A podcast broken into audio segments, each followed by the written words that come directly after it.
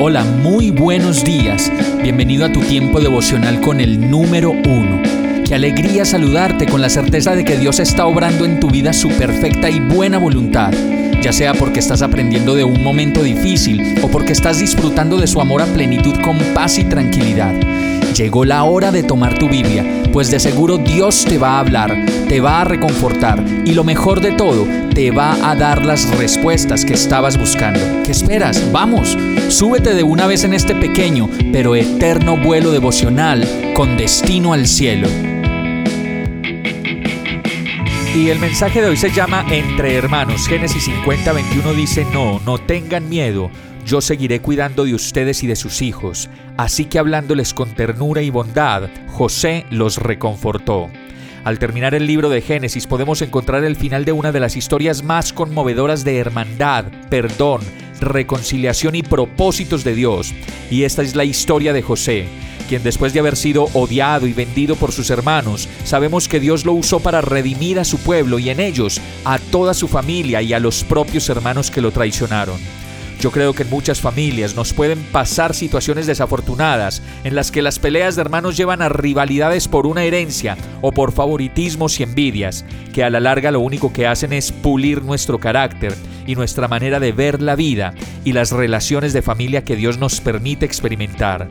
En este caso, después de que José redime a sus hermanos y a su familia completa, al morir su padre Jacob, los hermanos sienten miedo de que José tome alguna represalia contra ellos y los castigue por lo que le habían hecho. Y ante esta situación, se presentan delante de él y les dice, si es necesario, tómanos por esclavos. Y entonces encontramos la maravillosa respuesta de un hombre lleno de la presencia de Dios, quien ante esta situación les dice, no tengan miedo, yo seguiré cuidando de ustedes y de sus hijos, así que hablándoles con ternura y bondad, los reconfortó. Y qué bueno es recibir la ternura de nuestros hermanos y familia, quienes aún después de las muchas cosas erróneas que podamos hacer, así como José, pueden venir a nosotros y decirnos, no tengas miedo, mamita, no tengas miedo, hermanito. Yo seguiré cuidando de ti y de tus hijos y de todo lo tuyo, y hablándonos con ternura y bondad, como lo dice la palabra, y de esta manera nos vamos a poder reconfortar juntos en el vínculo eterno que solo los hermanos podemos tener. Vamos a orar.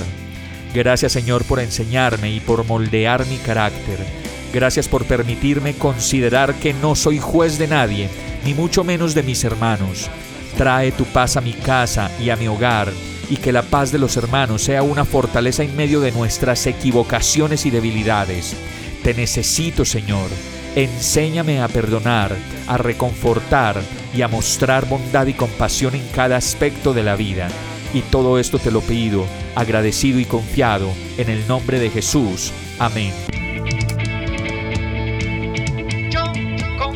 Hemos llegado al final de este tiempo con el número uno. No te detengas, sigue meditando durante todo tu día en Dios, descansa en Él, suelta los remos y déjate llevar por el viento suave y apacible de su Santo Espíritu. Solo compártelo con quien lo necesite y ames. Hoy, de la mano de Dios, todo será un gran día. Para más información visita nuestra página www.iglesiabierta.com o llámanos al 313-334-0116. Oramos y rogamos para que cada día te enamores más de Dios y para que no pares de pasar todo tu tiempo con el número uno